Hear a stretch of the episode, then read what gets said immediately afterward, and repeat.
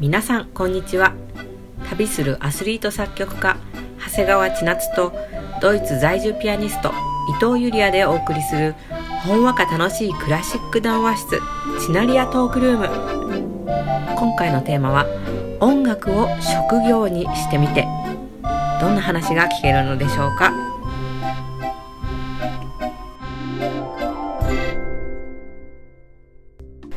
はい、ということでやってまいりました。第2回、えー今回のテーマは音楽を職業にしてみて。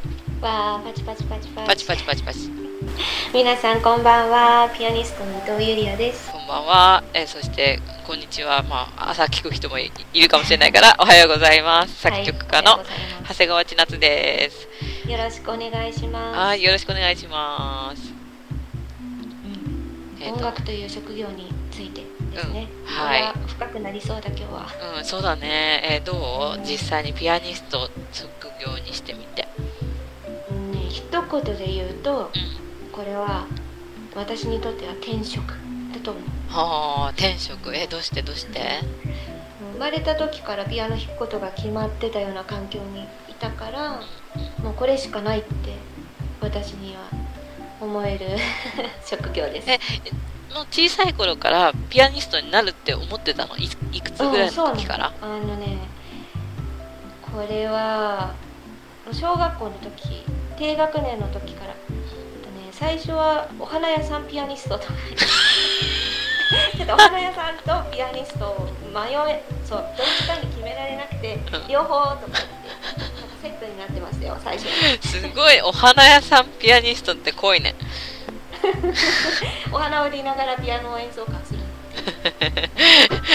でそれがいつそういつの日か小学校の高学年ぐらいからもうピアニストだけになった。へえすごい。ちなちゃんは音楽という職業について。私ね小学3年生の時にショパンの音楽を聴いてうん。すごい感激して泣いた。ショパンで3年生の時に泣く。その感性。ね。すごい泣いた。そし何ての曲だったか覚えてる？覚えてるよ。覚えてるのはあでもノクターン聴いた時も泣いたな。そうか。私が音楽聴いて初めて泣いたの高校生だからね実は。あそうなんだ。へえそうそう。でそれで、まあ、その辺りかな。すごいクラシックにハマってねオーケストラの曲たくさん聴いたりしてで、うん、4年生の時にはもう音楽を将来職業にするって決めましたね。おなんか同じ匂いがする。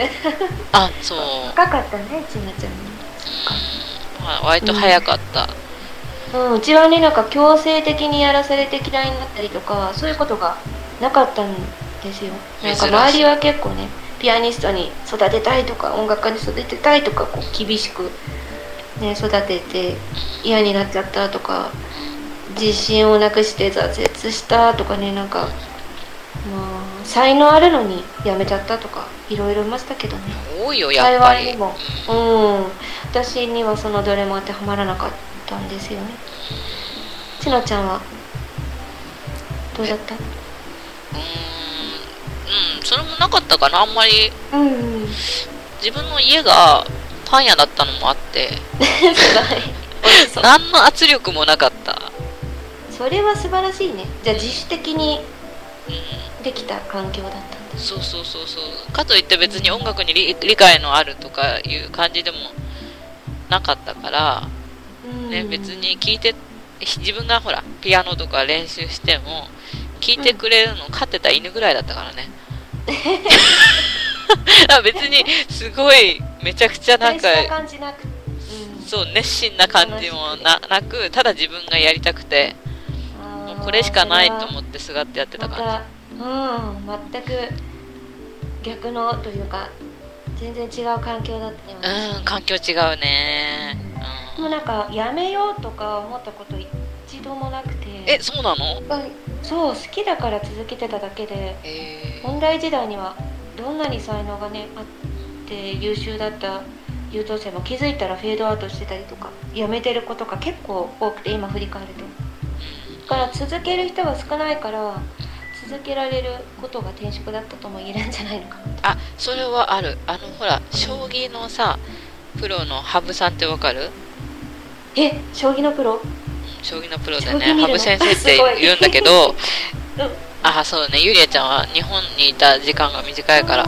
そう。うんあの先生がね言ってるのは天才っていうのは努力を続けられる人こそ天才だっていうそれが才能だっていう風な話があって、うん。あ要はそれが天職なのかもね。うん。なんかでも不思議な職業だと思う。あのピアニストって演奏会なしでもお客さんなしでも存在できない職業だから。そうだね。そうださらにはね現在とこう音楽の世界を行ったり来たりする。霊媒師のようなのにもたたえられてこう音をね紡いでたくさんの感情をお客様と共有させていただく。メッセンジャーみたいなそんな役割でもあるような気がして。だからそれでお客様に喜んでいただけると初めてそこでピアニストの階段を一段登ることができて。もその階段はテーマで果てしなく続く。長い長い道そうだよね。まずは技術磨かないといけないとこから始まって、うん。そこまではできるんだよみんな。かねピアニストの職業は人に聴いていただくことで磨かれていくものだと。思ってなるべく早く外に出てなるべく多くの本番に出ることがこの現役のピアニストの研鑽を積むことだと私は思っています。えーでもさそのやっぱり一番最初って、演奏会ねもうピアニストとして出来上がってる人ならいいけれども例えばコネクションがすごいあるとかね、そうじゃなかったら自分でセルフプロデュースしていかないといけない世界じゃない？そうなんですよね。だからこうまたそれで報酬をいただいて生活をしているというもう趣味ではありませんというね線引きやこの人プロだという認識をこう周囲に持っていただくことがセルフマーケティングでプロとして活躍する上では最も重要な要素ですよね。課題ですねいや難しいね。ね作曲の方はその辺こう職業にしてみてどうでしょう？いやなんか今のねそのププロとその例えばアマチュアって、まあ、あんまりそういう風に言うの好きじゃないんだけどそういう考え方、いやでもほらやっぱりお金もらうからにはねやっぱりそのうん。プロっていう位置づけってやっぱすごく大事そう位置づでけがね。大事ではあるんだけれども、うん、最近はね本当 DTM とかでもそうだけど要はそのデスクトップミュージックパソコンの中で音楽作ったりする人趣味でそうやってる人もいるんだけどね。ほん。と皆さんレベルが高くて。ねレベル高いですよね。いやもう。それはもう演奏家も同じで。あそうなんだ。本当に。うん。あのお医者さんが本業だけどものすごいピアノがね達者に弾ける方とか。あいらっしゃるよね。うん二足プロ顔負けのわらじタイプ。そう。ただなんかそのやっぱり肩書きとしてピアニストっていうのをねこう使っているっていうことでその他の方が肩書きがお医者様だったりいろんな肩書きがあるその肩書きを名詞としてやっぱり活動しているっていうことで責任があるという意味でのプロと私は認識してて。あーうんうん。そうわかるなあのね私もその音楽を仕事にしてみてっていうことなんだけどうん。実はすごい時間かかったんですよね。その音楽一本で生活するまで。うん。もうなかな本当に大変。か難しいけどでもそれができてるって本当に幸せなことだと。あそれは幸せなことよ。だけどうん。それまで本当いろんな飲食店で働いたりして牛丼持ったりしてさ。で私はバイト歴の話絶対聞きたいからいやまあまあまあ、トピックにしてう。ん、まあ今度ちょいちょいちょいちょい話していければいいかなと思うんだけど、まあでも、まあ結局そうやっていろいろ、いろんなことをやって、外に出てみて、で、結局もうダメだ。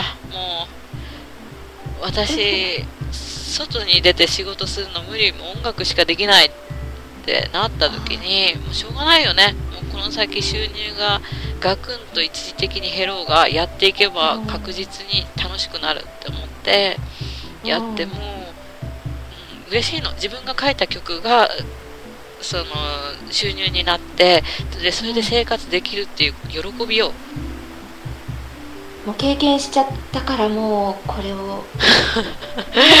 ねそういうの分かる。私もあの舞台の中毒になるじゃないけど。うんそう。すごい嬉しい、まあ、単純に嬉しいの。嬉しい嬉しい、うん、なんかそうね。だからその収入っていうとちょっと生々しい言い方なんだけど、まあね。なんかそうじゃなくてさなんていうの？でもまあ要はその自分で作った音楽がようんお金になってでそのお金で誰かにプレゼントすることができるじゃない？なんかプレゼントしたりさ、うん。なんかあげたり買ったりさそういうことができると、回り回ってなんか音楽がプレゼントになってるって思うわけ。ああ素晴らしい。そうそういう時。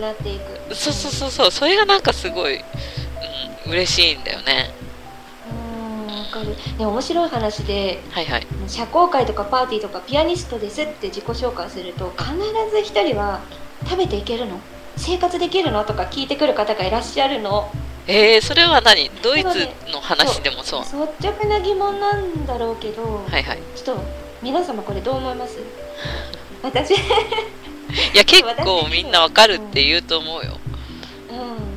もうなんか私的にはこういつも聞かれるんだけどもう愚問です。愚問です。愚問です。ってエコーかけてこれ。ここ。えでも待って待って。それ日本で聞かれるんですか？ドイツで聞かれるんですか？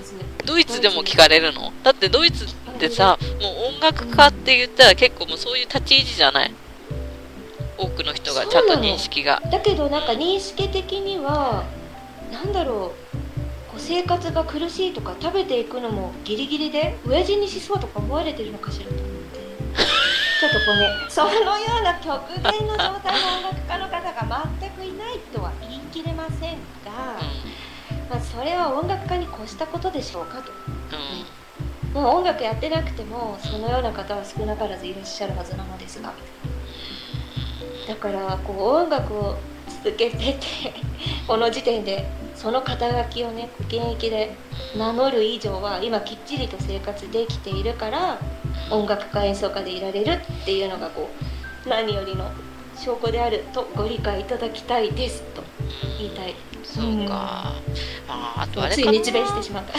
でもあの想像がししにくい環境なんだと思うよ、うん確かに。ね、全然自分の住んでる世界とこう違うまた世界が見えている人たちであってその質問する方からすればね、演奏家ってえどうやってええどうやって生活成り立つの？みたいな。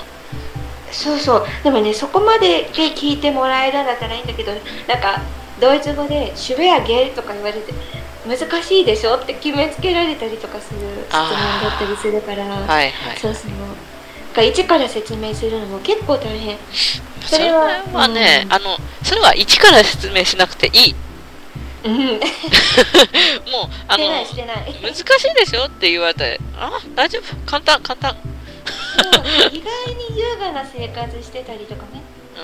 そういうことがあるので。うん、うん、大体心豊かにせ生活してなかったら心豊かな音楽はできませんよ。